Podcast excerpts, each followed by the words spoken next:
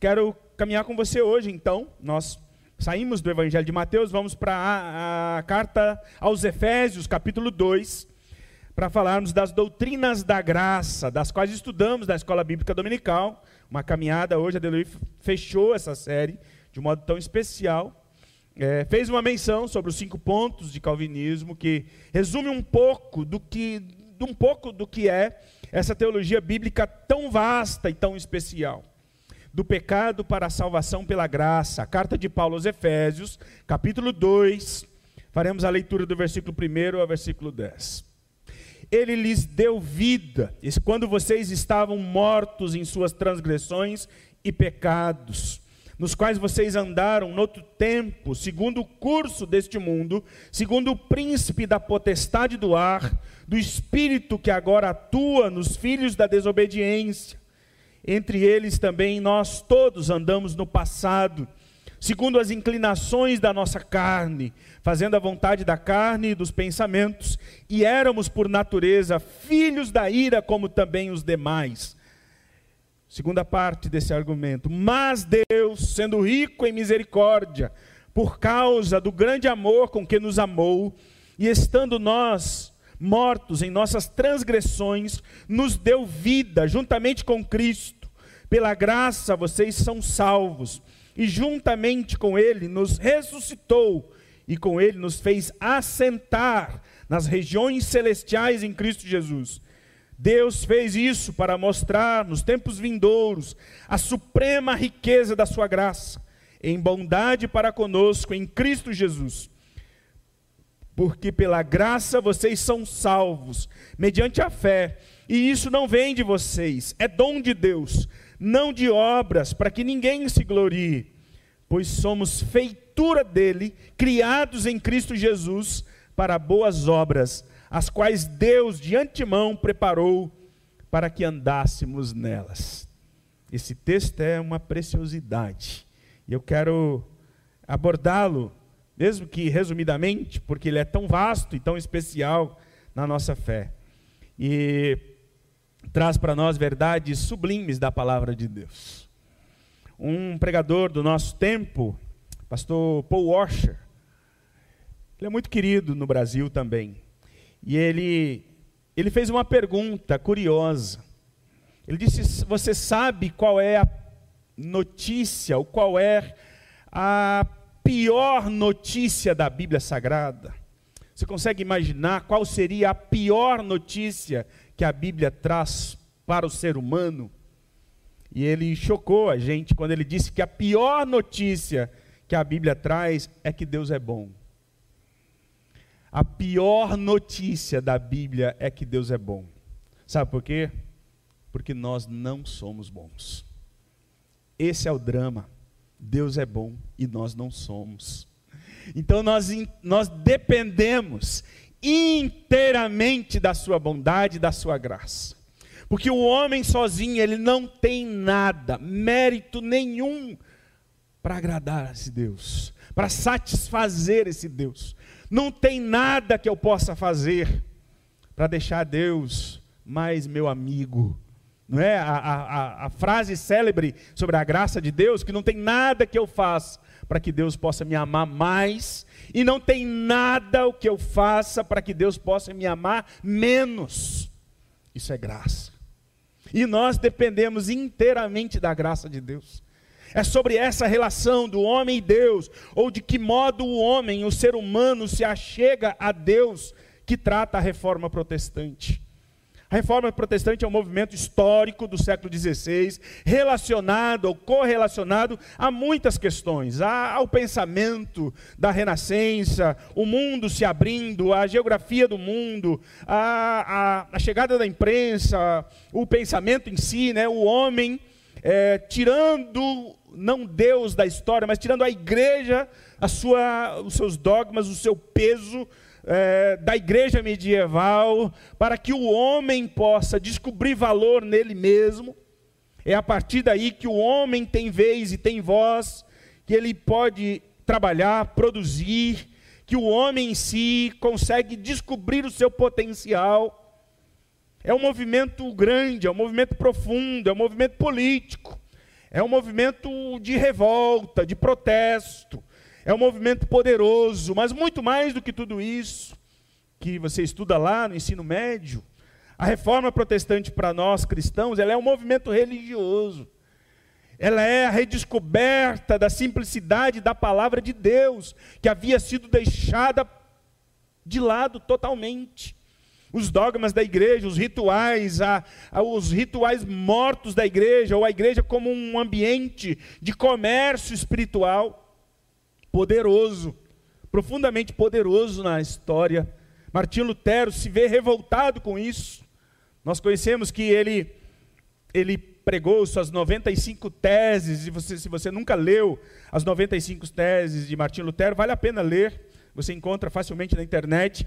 É, alguns dizem que ele pegou essas teses e pregou na porta da capela de Wittenberg. Alguns estudiosos mais novos dizem que ele distribuiu na, próximo à igreja, convidando o povo para refletir, para pensar um caminho de volta à palavra de Deus. Ele já tinha escrito outras 98 teses que não, não ficaram tão conhecidas mas a revolta do coração de um homem que antecede muito a Martim Lutero. Por que, que um homem faz ou se coloca à disposição para algo tão poderoso? Martim Lutero dá voz, ou ele assume, ou ele, ou ele compra a briga de uma igreja que vinha sofrendo com os abusos do papado há, há. A igreja, formada por homens e mulheres comuns, como eu e você, é, ao ler a palavra de Deus e a, aos dias de, de culto ou de missa, ver um sacerdote de costas falando em latim, que não tinha o menor sentido para a vida prática. Uma igreja rica, poderosa, a igreja mantinha sobre suas propriedades um terço das terras da Europa uma profunda injustiça. Martinho Lutero, quando ele visita o Vaticano e ele vê a quantidade de ouro, ele fala: não tem nada a ver com a palavra de Deus, está destoado, está muito fora do que é para ser a igreja de Cristo Jesus no Novo Testamento. Martinho Lutero vê um comércio poderoso do evangelho, da, da, do acesso a Deus, ou das bênçãos de Deus, ou da eternidade de Deus, que ele fica revoltado. Conta que Martim Lutero começa a juntar é, é, é, pedaços, gravetos, que eram vendidos como pedaços da cruz de Cristo. E isso era sagrado, isso era, isso era abençoador para a vida das pessoas que compravam caro, pagavam caro. Quem, quem não queria ter em casa um pedaço da madeira da cruz de Cristo Jesus? Os teólogos contam que Martim Lutero começou a juntar isso. Ele diz que juntou caminhões de madeira. Era esse, esse era o nível da igreja daquela época, que não é diferente de hoje. Se juntar os, os tanto de água do Rio Jordão que se vende nas igrejas da televisão, aí seca o Rio Jordão no mesmo dia. É esse evangelho que não tem nada a ver com o evangelho da graça de Deus. E a reforma protestante é esse movimento poderoso do Espírito Santo de Deus, voltando os nossos olhos para descobrir a simplicidade e a beleza da palavra de Deus. Nós somos herdeiros dessa teologia, com muita responsabilidade. Com muita responsabilidade diante disso, nós falamos pouco sobre isso. Eu queria pensar o que Adelui iniciou pela manhã, falando dos cinco pontos do calvinismo. Calvinismo é, João Calvino é aquele que sistematizou essa doutrina, mas ela é muito maior e tem muitos outros teólogos envolvidos nesse processo. Martim Lutero, Calvino, Zwingli e tantos outros. Mas grande pastor João Calvino, um homem simples, um homem que deu a sua vida para estudar a palavra de Deus, trouxe para nós preciosidades. E os cinco pontos não são, o calvinismo é tão mais vasto. A nossa fé, queridos, é preciso dizer, porque muitos não, não não consegue compreender isso. O que cremos sobre fé, sobre fé reformada, sobre teologia reformada, não é um, um modo de cultuar Deus no domingo, mas é um jeito de viver durante a semana. De trabalhar, de amar, de criar filhos, produzir, de conhecer, de pesquisar, de viver. É muito maior do que uma hora, porque de que vale estudar, aprender, viver a vida inteira para resumir minha relação com Deus a apenas uma hora no domingo? É muito mais, é muito mais que isso. É viver a vida inteira debaixo da graça de Deus. Cem anos depois de João Calvino Lutero, um movimento surgiu, um movimento de, de destoar a, do conhecimento da palavra de Deus, do que Agostinho já havia trazido como verdade ou como doutrinas da graça. Um teólogo chamado Jacob Arminius, que é representante da teologia pentecostal do nosso país, do mundo, uh, outros ambientes que ainda, ainda entendem na sua compreensão que o homem decide se ele aceita Jesus ou se ele não aceita Jesus, se o homem pode perder a salvação, é uma série de questões que não eram não eram ensinadas pela igreja do Senhor Jesus, que não estão na palavra de Deus. Então a igreja se reúne durante sete meses numa cidade, um chamado Concílio de Dort, para definir os pontos centrais, as balizas pelas quais a igreja de Cristo ia caminhar. Isso foi impactante na história dos homens, é o que nós chamamos de cinco pontos do calvinismo, que é muito maior, que é muito mais vasto. Esse movimento dos arminianos foi refutado, foi tido como herege, foi expulso da cidade. Mas é a teologia que o Brasilzão bebe, de teólogos que, que olham e depositam condição no homem como centro das coisas. João Calvino, Lutero e outros dizem: não, é, é para Deus que nós precisamos olhar e clamar a sua graça. E eu não vou gastar tempo falando desses pontos, dessa briga teológica, porque o texto nosso é tão belo, é tão especial. Efésios capítulo 2 é um dos textos tão preciosos. Alguém disse que o apóstolo Paulo aqui parece que ele ele abre o coração e fala um monte de coisa. Esse texto aqui parece que Paulo não respeita muito bem uma organização como ele faz em Romanos, em outros textos, é, em outros momentos, até mesmo da carta dos Efésios, onde ele organiza argumentos, sentenças, orações, é, tudo muito bem produzido. Aqui Paulo fala um tanto de coisas que está muito mais relacionado, o autor disse, com uma poesia do fundo do coração de um homem que foi impactado pelo amor de Deus, do que um texto técnico, organizado. Aqui é um texto belo no sentido de ser carregado pelo amor de Deus. E esse mesmo autor disse: se você pegar o canto de um pássaro, talvez você não vai encontrar uma harmonia, notas musicais, uma escala organizada, mas nem por isso ele não é belo. Talvez se você pegar e examinar, é, um pássaro às vezes ele pode até destoar do seu canto, mas é o que acontece aqui. É tão belo, é tão especial, que ele não se importa com uma estrutura muito bem organizada que aparece em outros textos. É um texto aqui, trata-se muito mais de, um, de uma poesia sobre o amor de Deus do que uma exposição teológica cuidadosa, embora ela seja também. E qual eu chamei sobre as doutrinas da graça. A beleza das doutrinas da graça, que são tantas mais, mas aqui é apenas um apanhado delas.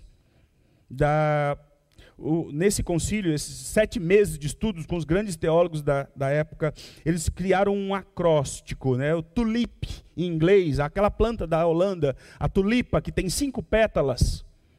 Essa planta maravilhosa, tão bonita, é o símbolo da nossa fé, da fé reformada. É, essas cinco pétalas, né, em, inglês, né, o tulipe, né, a depravação total ou radical, que é o primeiro ponto, é, a expiação limitada que Deus, e eu vou caminhar por eles de modo muito breve por aqui, que formam a ideia do tulip em inglês, você pode pesquisar depois, estudar depois. A eleição incondicional, Deus chamou o seu povo de um modo que ele não pode fugir desse amor, independente de quem nós somos, do que nós produzimos. E esse esboço, para mim, é o melhor modo de entender o texto que nós lemos. Também a expiação limitada ou eficaz do Deus que salva a sua igreja. Jesus que morreu para salvar o seu povo. Também a graça de Deus que é irresistível, já vemos falando um pouco sobre isso no chamado de Mateus, ou a vocação eficaz, e a perseverança dos santos, que é o mais especial e belo do fato de que Deus jamais, jamais abre mão do seu povo. A depravação total, esse é um ponto da nossa teologia que é, segundo teóricos diz que é o mais fácil de comprovar que o pecado humano, ele atingiu todas as áreas da vida do ser humano. Quando o homem, Adão e Eva pecaram, é, não foi assim uma manchinha no coração, nossa, agora. Não, tudo no ser humano foi contaminado pela lama do pecado, tudo. Tudo, o homem em todas as áreas da vida, não que todo homem é mau, não, não é só isso, é que tudo no ser humano está manchado pelo pecado original, que Agostinho trabalhou tão bem e explicou isso para nós. Todas as nossa nossa vida, em cada área da nossa vida, no aspecto eu e Deus, aspecto teológico, na minha relação com Deus, meu aspecto social, eu e meu próximo, eu e o meu ambiente biológico, aspecto psicológico, eu comigo mesmo, tudo está contaminado pelo pecado. Por isso que a obra de Cristo Jesus em nós, ela tem que ser profunda, total ou radical, ela tem que ser poderosa, não é uma experiência leve. É, Jesus não quer fazer você melhor, menos nervoso, menos ansioso. Não, Jesus quer fazer um novo ser humano em nós. Jesus não quer resolver um problema meu e aí está tudo certo. Eu procuro Jesus por um período de tempo, como se fosse um pacote, um, um momento de tratamento para alguma área da vida. Esse Jesus me chama porque Ele quer mudar a minha vida por inteiro e me chama para caminhar ao lado dele para sempre. Olha o que o texto diz: que nós, que o Senhor nos deu vida quando vocês eram, estavam mortos em suas transgressões ou delitos e pecados. Essa é a condição do ser humano sem Deus. O ser humano não está, como essa outra linha arminiana diz, o homem está doente. E aí Jesus é o remédio. Quando você evangeliza, fala de Jesus para alguém, você coloca o remédio e a pessoa tem que tomar o remédio. E aí a pessoa sara da sua doença. Mas a Bíblia não diz que nós estávamos doentes. Esse mesmo pensamento diz que o homem está afogando. E você joga, o evangelho é a boia de salva-vida que você joga, a pessoa agarra a boia e sai para a vida eterna. É isso que a Bíblia diz? Não, a Bíblia diz que o homem está afundado no mais profundo lamaçal de morte e pecado. O homem não está doente, ele está morto. Tem uma musiquinha que nós cantamos na infância, lava o meu coração, Jesus, lembra dessa musiquinha? Meu coração não está só sujo. Não adianta lavar coração morto, ele precisa de vida. Ele precisa de vida, e o apóstolo Paulo é claro em dizer que o Senhor nos deu vida quando nós estávamos mortos em nossas transgressões e pecados, nas quais vocês andaram no outro tempo, não só por causa da nossa natureza pecaminosa, ainda tem, Paulo acrescenta, segundo o curso do mundo, copiando, bebendo tudo que o mundo propõe para nós, é assim que o homem sem Deus vive. O homem não vive, não é senhor de nada da sua vida, ele bebe nas mãos ou nas mesas do mundo sujo, podre, segundo o príncipe da potestade do ar, e mais ainda Basta a sua natureza pecaminosa, basta o mundo pecaminoso e ainda tem o diabo contra nós. Essa é a realidade humana. Esse é o ser humano no seu estado sem Deus. Efésios diz: vocês estavam mortos. E aí ele diz, segundo o príncipe da potestade, que atua nos filhos da obediência, Todos nós andávamos segundo o passado, segundo as inclinações da carne, fazendo a vontade da carne. Essa é a vida do ser humano sem Deus. Por isso que o evangelho tem que ser poderoso, transformador. Eu não posso ter uma, uma experiência leve com Jesus. Ela tem que mudar a minha vida por inteiro.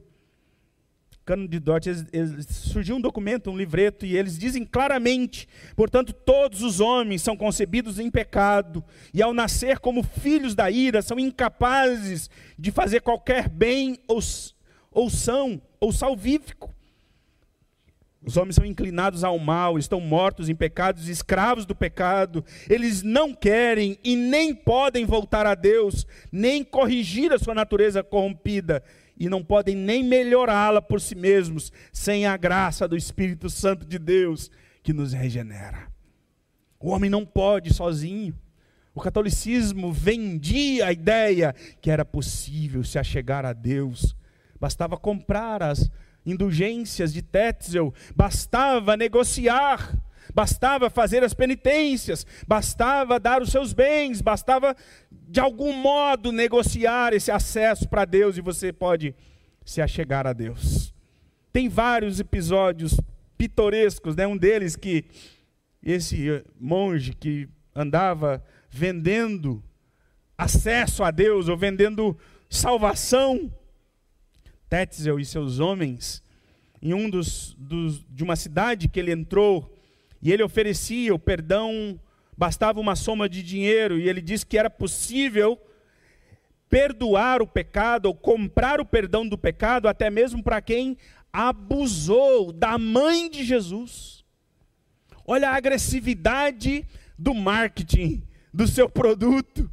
Até mesmo se o homem, no seu estado mais miserável, ele tem abusado da mãe de Jesus.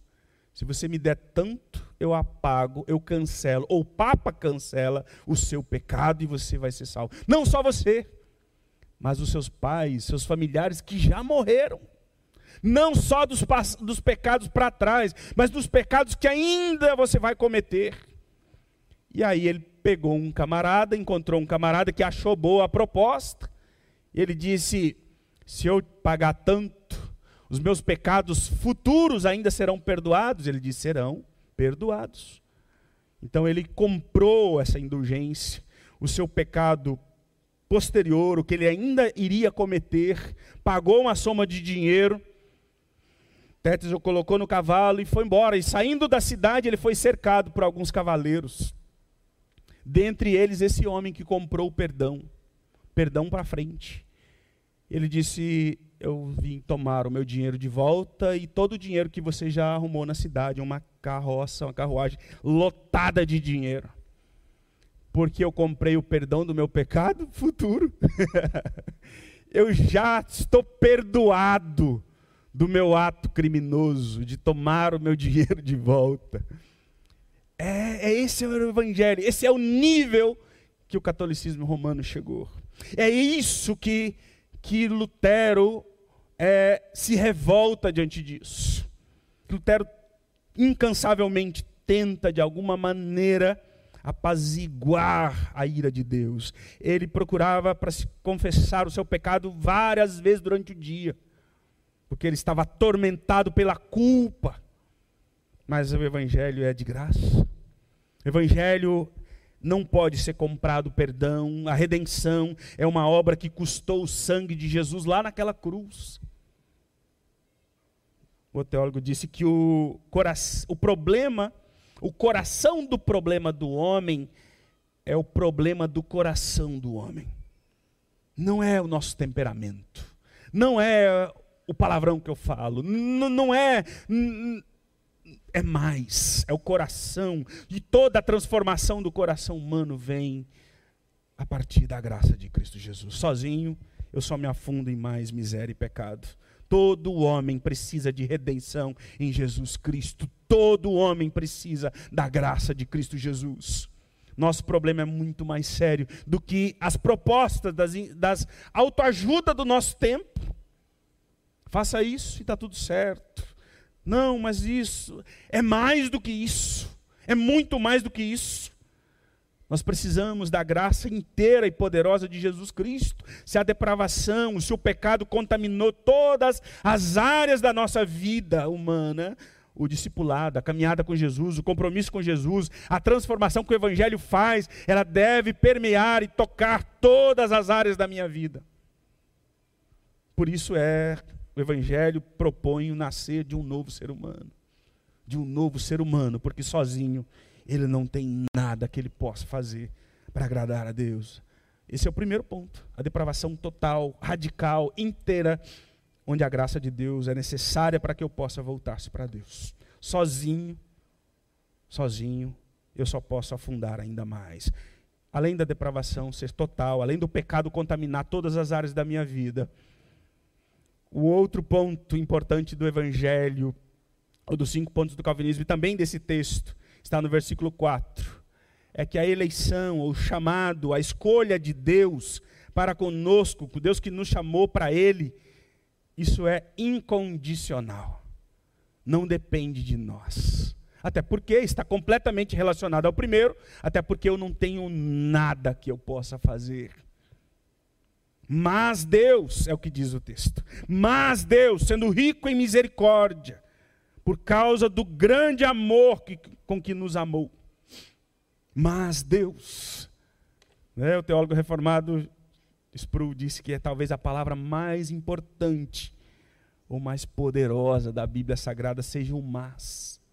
O homem está morto, o homem vive longe, correndo de Deus, fugindo de Deus. O homem está completamente incapaz de voltar-se para Deus. Nós lemos Romanos 3: o homem está cego, está morto, não há temor de Deus. A sua vida, o seu coração, a sua história está afundado na lama do pecado. Mas Deus, Deus não nos deixou na nossa condição. Ele lidou com o nosso pecado, ele enviou o seu filho para morrer naquela cruz. Mas Deus, sendo rico em misericórdia, misericórdia, algo que eu não posso comprar, algo que não tem preço. O Deus que me amou com um amor de aliança, o Deus que assumiu a minha miséria, ele comprou o perdão com o seu próprio sangue. Ele me resgatou da escravidão do pecado por pura graça e bondade e misericórdia. A eleição é incondicional, simplesmente Deus nos escolhe para dar vida eterna, sem ter visto nada de bom em nós. Por que, que Deus chamou Israel? Não porque vocês eram melhores, não porque vocês eram mais fortes, diz Êxodo, mas porque eu os amei. O amor de Deus para com você, como povo de Deus, retrocede a eternidade. Não é de hoje, não é de agora. Deus nos amou quando éramos inimigos de Deus, sem antes, muito antes de eu querer buscá-lo, porque na verdade é Ele que vem atrás de mim. É esse Deus misericordioso, por pura misericórdia da parte dele para comigo. A salvação é um ato de Deus. Jonas diz: ao Senhor pertence a salvação. Ao Senhor pertence a salvação. Efésios capítulo 1. É um capítulo inteiro, se você vai lendo, não tem um ponto final, é só vírgula, vírgula. Paulo está encharcado com a beleza da grandeza da obra de Deus, o qual ele chamou de das bênçãos espirituais nas regiões celestiais em Cristo. Antes de sermos, antes da fundação do mundo, esse Deus que nos chamou para Ele, nos abençoou com todas as bênçãos espirituais nas regiões celestiais em Cristo, antes da fundação do mundo. Deus nos escolheu para sermos santos e irrepreensíveis diante dele em amor e nos predestinou ou destinou anteriormente.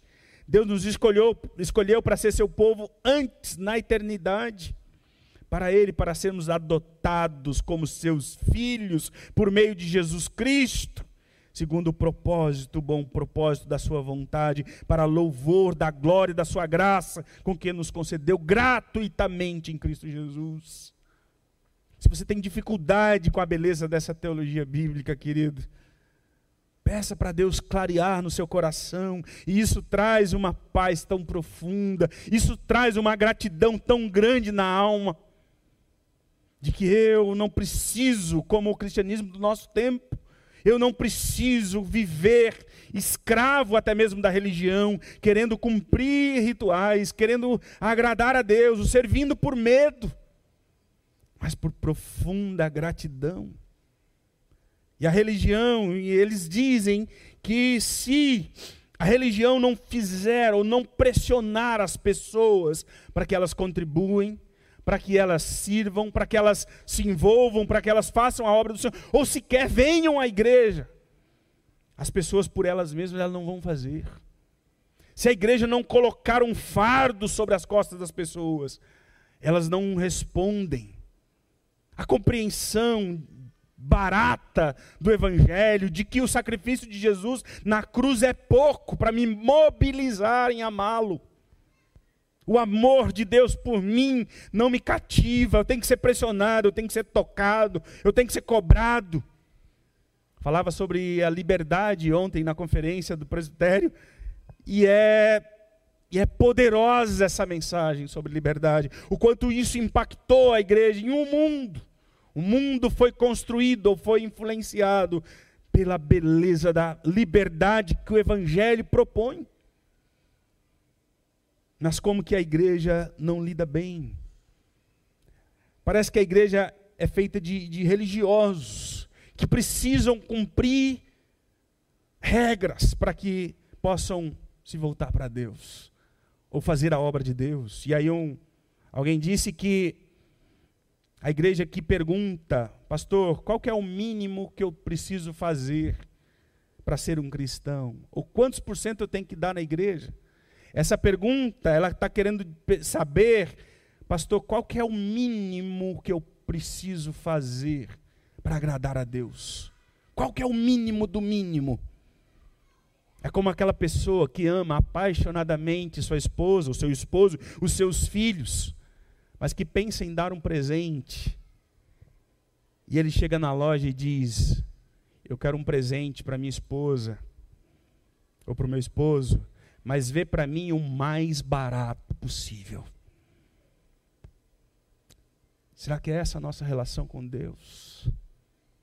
O mais barato possível. O mínimo do mínimo. Ou nada. A graça de Deus, a misericórdia do Senhor nos leva para um outro patamar de relação, de amor, de gratidão, para que esse Deus que foi rico que é rico em misericórdia e que se deu inteiramente por nós. No catolicismo você precisa comprar, no catolicismo medieval você precisa negociar, precisa dar tanto, precisa tirar da boca das crianças para que eu possa ser aceito por Deus. No Evangelho, Jesus Cristo vem até nós e ele se dá inteiramente porque eu não posso dar nenhum passo em direção a Ele se Ele não vir até mim. Então eu falei da depravação total, total depravejo. É, eleição incondicional, independente do que eu possa oferecer. O Senhor me amou e me chamou para Ele. Então também a expiação limitada ou eficaz que amplia a nossa compreensão. Talvez esse é o ponto mais difícil desses cinco pontos. Os reformados creem que Jesus Cristo é Salvador do seu povo, da sua igreja. A estes a quem, o capítulo 1 disse também, o Senhor chamou, elegeu, predestinou, salvou e buscou para ele desde antes da fundação do mundo. Na outra visão arminiana, Jesus é uma possibilidade de salvação para todos os homens. Jesus não é salvador. É possível que ele que ele salve alguém. Dependendo da pessoa buscar a Jesus. Aí esses são salvos. Aqueles que buscarem a Deus são salvos. Meus queridos, se dependesse de nós, jamais nós buscaríamos a Deus. Spurgeon diz: o Senhor veio atrás de mim e me salvou, talvez porque ele sabia que jamais por mim mesmo eu iria atrás dele. Esse é um ponto que gera discussão e gera polêmica, a gente não resolve isso num, num ponto de um sermão, mas é uma verdade profunda e especial de que aqueles a quem o Senhor quer salvar, Ele salva. Por isso que só que a expiação é limitada ao povo de Deus, ou ela é eficaz no povo de Deus. Para salvar a sua igreja, Efésios 5 diz que o Senhor Jesus morreu para salvar a sua igreja. Pode parecer complicado, porque em outros textos parece que o Senhor amou o mundo de tal maneira, ele amou o mundo. Amou o mundo. Sim, o Senhor é é amor, mas redentivamente, salvadoramente ele salva aqueles a quem ele quer salvar. aqueles a quem Ele quer salvar. Porque se eu falar que Jesus morreu para salvar todo mundo, Jesus é um fracassado. Jesus é incapaz de cumprir o propósito dele, porque eu sei que nem todo mundo vai ser salvo. Cai no universalismo. Universalismo, pregadores brasileiros contaminados por esse politicamente correto e vão dizer: não, todos vão ser salvos. Todos vão ser salvos, porque Jesus é bom, Deus é amor. E um deles diz: não se surpreenda se você chegar lá na mesa da eternidade e você encontrar Adolf Hitler sentado à mesa, Mussolini e outros. Não que eu sou melhor que eles, mas que se a graça de Cristo não transformou a vida desses homens, eles não. Jesus Cristo não morreu em vão naquela cruz. Seria jogá-lo, descer, arrancar Jesus da cruz e dizer: é inútil morrer por alguém se todos podem ser salvos, ou se todos serão salvos. A expiação é eficaz na vida daqueles que o Senhor quer salvar, porque o homem sozinho não consegue chegar, não tem condição de chegar até Deus por ele mesmo. Tem quatro linhas básicas para a gente entender o processo de salvação. Essa luta do passado sobre isso. Um, surgiu um monge católico chamado Pelágio, que esse é o pensamento católico até hoje. Pelágio dizia que o homem está aqui e Deus está aqui. E que o homem precisa chegar inteiramente a Deus para ser salvo. O homem precisa chegar com penitência, com as indulgências, com, com, com muitas coisas. O homem precisa ir chegando e chegar-se até Deus para que ele seja salvo e Deus o recebe. Na outra ponta desse caminho está o que nós cremos como teologia reformada. Se para o catolicismo o homem precisa chegar-se até Deus, na nossa teologia nós cremos que Deus chegou até nós. 100%. 100% Deus veio até nós. Não é isso no Natal? Eu fui buscar Jesus. Ele que veio até nós. É o Espírito Santo de Deus que vem até nós. Eu não tenho condição de ir buscá-lo. É Ele que me trouxe para Ele, inteiramente para Ele. Parece um pouco radical, então surgiu um movimento chamado é, semi-pelagianismo. De que, então, se o catolicismo fala que o homem tem que andar 100% para Deus, então o homem não precisa andar mais 100%. Nesse outro pensamento, anos depois de Pelágio, um movimento que hoje o catolicismo representa e que o pentecostalismo representa, o homem não precisa andar 100% até Deus, mas o homem precisa andar 98%. E Deus me recebe para ele. Isso é o semi-pelagianismo. Não é tão radical, parece mais compreensível. E o arminianismo, é uma vertente diferente, porque ele diz, então, que ele precisa andar, que o homem precisa andar, que Deus vem até nós 90%, 95, 98, e que o homem precisa se abrir para Deus, senão Deus não pode salvar. Por isso aquelas falas, Jesus quer fazer uma obra na sua vida. Se você não deixar, ele não pode fazer nada. Você já ouviu isso? Que Jesus miserável, que depende de mim, nós cremos que Deus veio inteiramente a nós. O que se tem no Brasil hoje, no catolicismo, no, no arminianismo, nas igrejas pentecostais, não é nem arminianismo, é o catolicismo puro. É o homem fazendo por merecer algo diante de Deus, de um Deus que já fez tudo, e eu preciso crer no seu nome. O homem sozinho não pode chegar-se a Deus. Olha que a fala de Agostinho. Como alguém vive uma vida infeliz por vontade própria, se absolutamente ninguém deseja ser infeliz? Como o homem vive infeliz se por vontade própria ele quer ser feliz?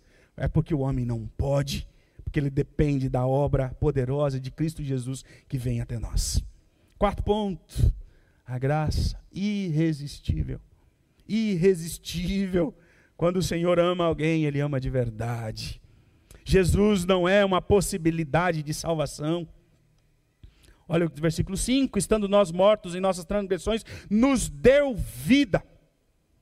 O Senhor nos deu vida. Estávamos mortos e Ele nos deu vida. Ele não tentou nos ressuscitar, Ele deu vida. Ele nos trouxe a vida. Essa é uma obra poderosa de ressuscitar mortos. A condição do homem diante de Deus é a imagem clara de Lázaro no fundo daquele túmulo, depois de quatro dias, podre. Mas a voz de Jesus traz mortos à vida. Esse é o evangelho que cremos, que pregamos. Estávamos mortos, mas Sua graça nos deu vida. A redenção é essa obra de restauração, de ressuscitar para a vida. Essa ideia de arrependimento no Antigo Testamento tem a ver com isso, de estar morto e voltar-se para Deus. Descobrir a graça do Evangelho. Essa relação para uma vida nova, muito mais profunda e maravilhosa do que tudo que o ser humano que sequer pode pensar nesse mundo. Ninguém pode resistir à graça de Deus. Ninguém pode resistir à graça de Deus se o Senhor tocar o seu coração, querido. Não tem nada que você possa fazer. Você pode fugir, você pode resistir, você pode deixar para depois, você pode. Mas o Senhor não vai perdê-lo de vista. Isso é maravilhoso. Jesus é poderoso, ele age para transformar a nossa vontade, o nosso coração. Ele quebra as, as resistências e me faz voltar-se para ele em amor. Em amor.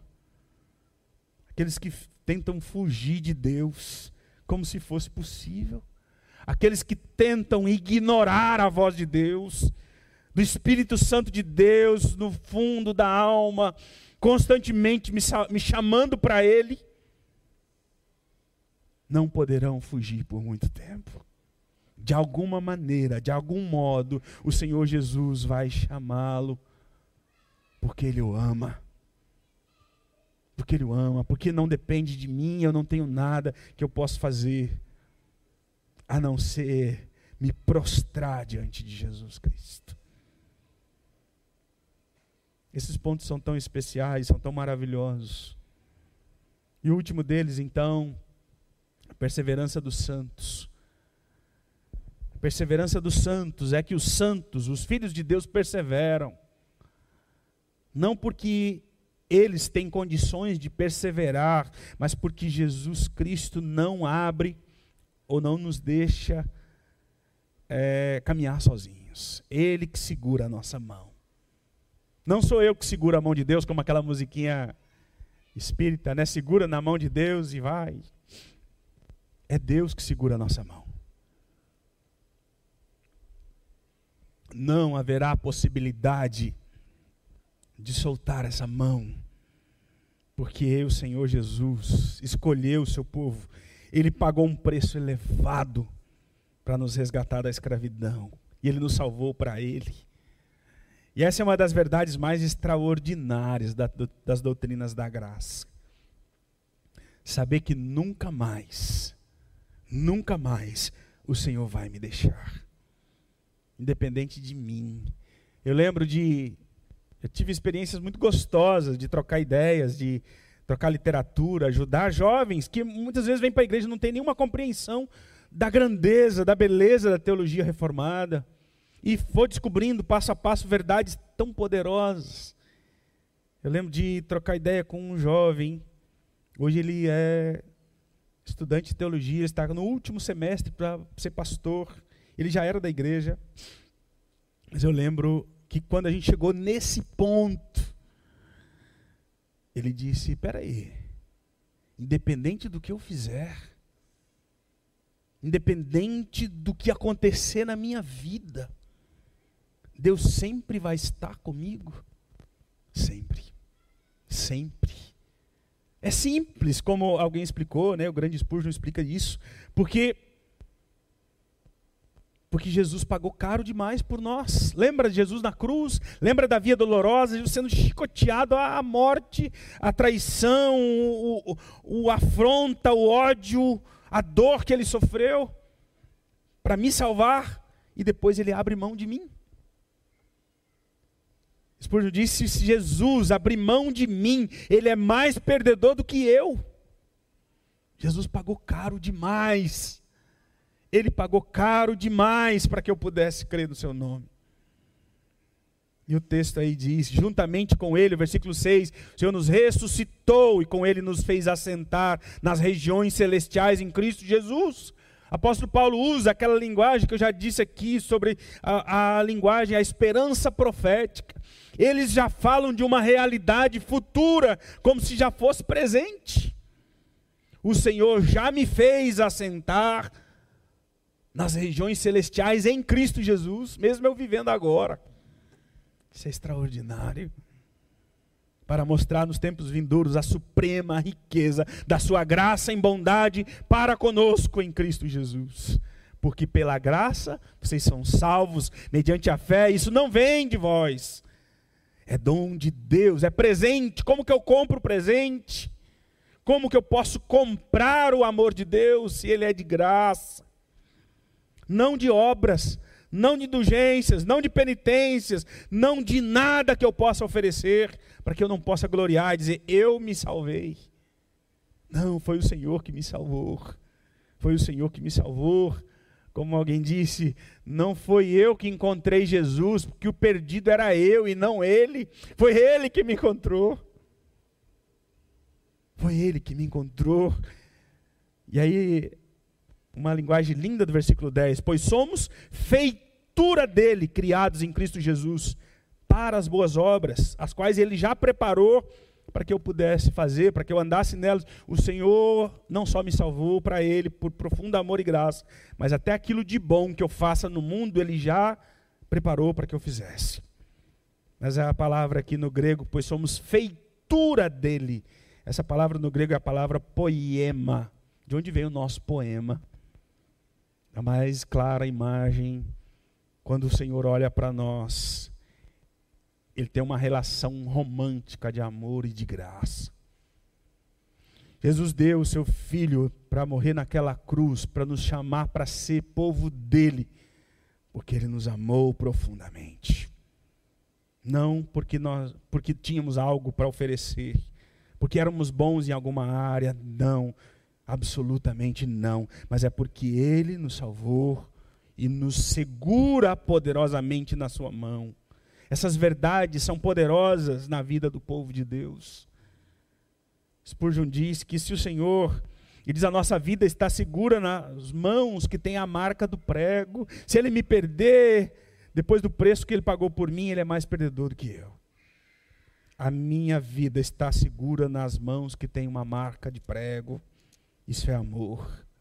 Martim Lutero, depois de conhecer essas verdades tão profundas, ele conta o seu testemunho dizendo que a sua vida mudou completamente. Tirou o fardo, o peso, a culpa que era sobre ele. Em razão dessa descoberta, eu senti que eu renascera e que eu entrara pelas portas abertas do paraíso. Toda a Escritura passou a ter um novo significado na minha alma. Ele fala que Romanos 1,17, porque a justiça, o justo vive pela fé e não pelo aquilo que, pelas obras, pelas suas porque ele pode produzir. Ele diz: essa passagem tornou-se para mim o portão para o céu. A verdade de Deus deve gerar em nós encanto, adoração, gratidão verdadeira por tudo que Cristo é, por tudo que Cristo já fez na cruz por nós. Ser um cristão reformado, querido, é ter uma vida completamente segura nas mãos do Senhor Jesus de que o Senhor conduz a história. Ele é soberano para conduzir a história dos homens. Ele é poderoso para conduzir a nossa vida.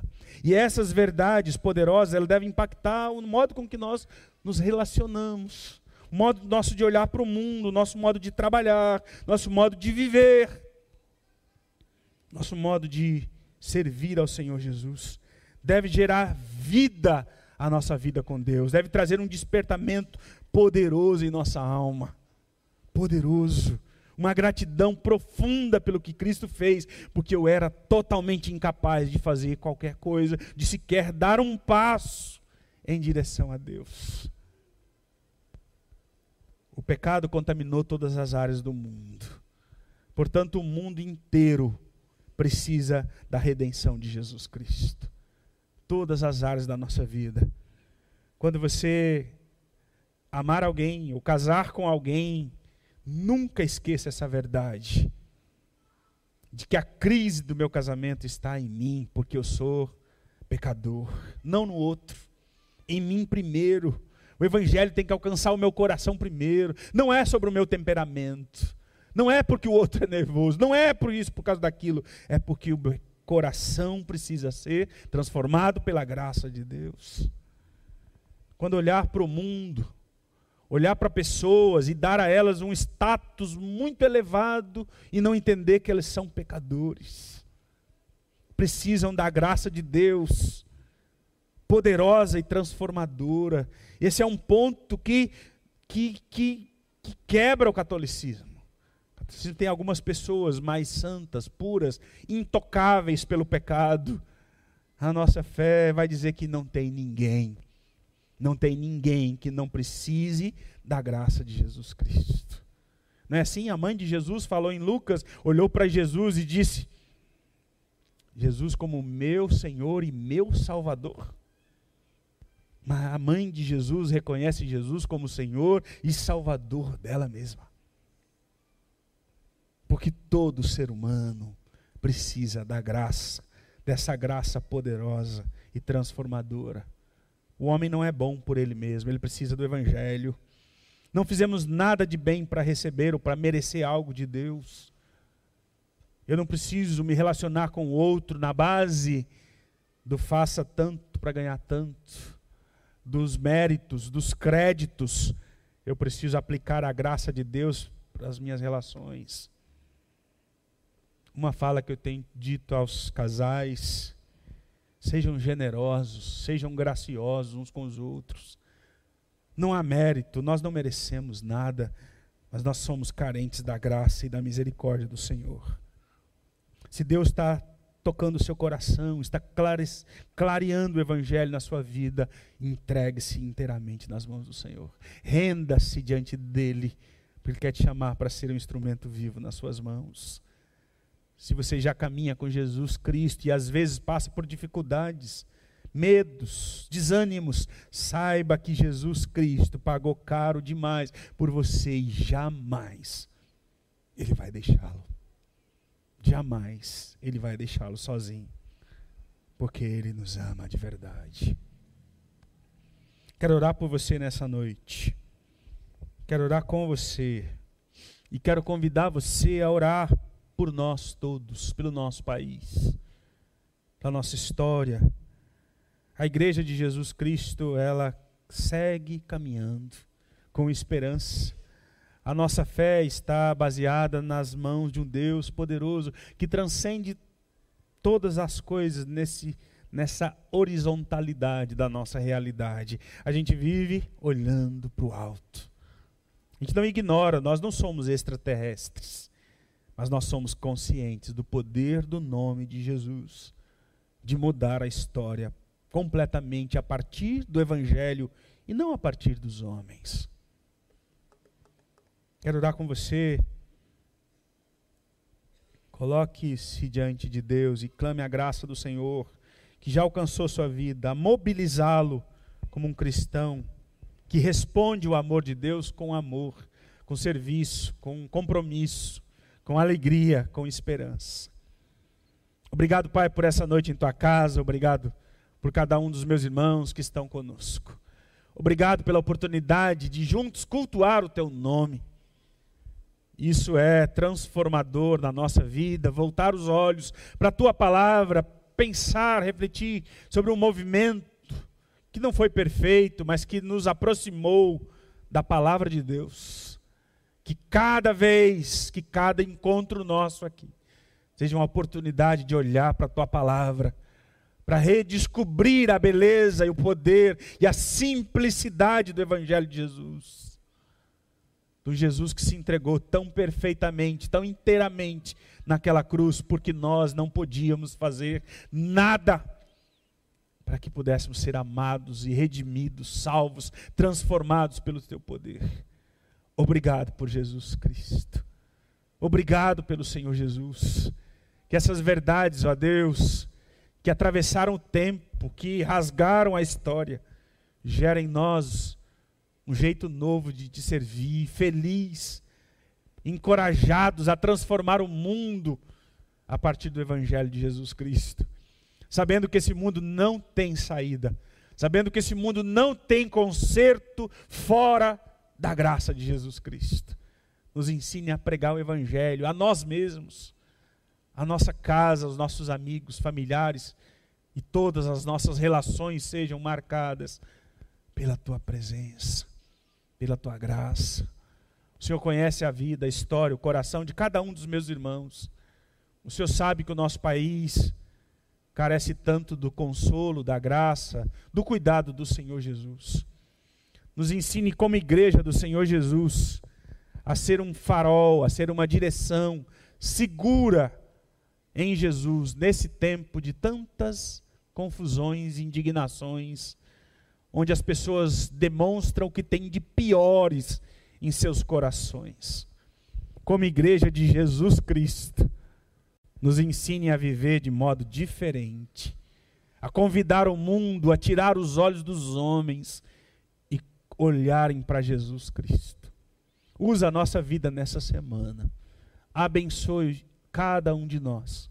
Nossos irmãos que estão em casa, nas suas lutas, cada um nas suas aflições, aqueles que estão enfermos, aqueles que precisam tanto da tua graça.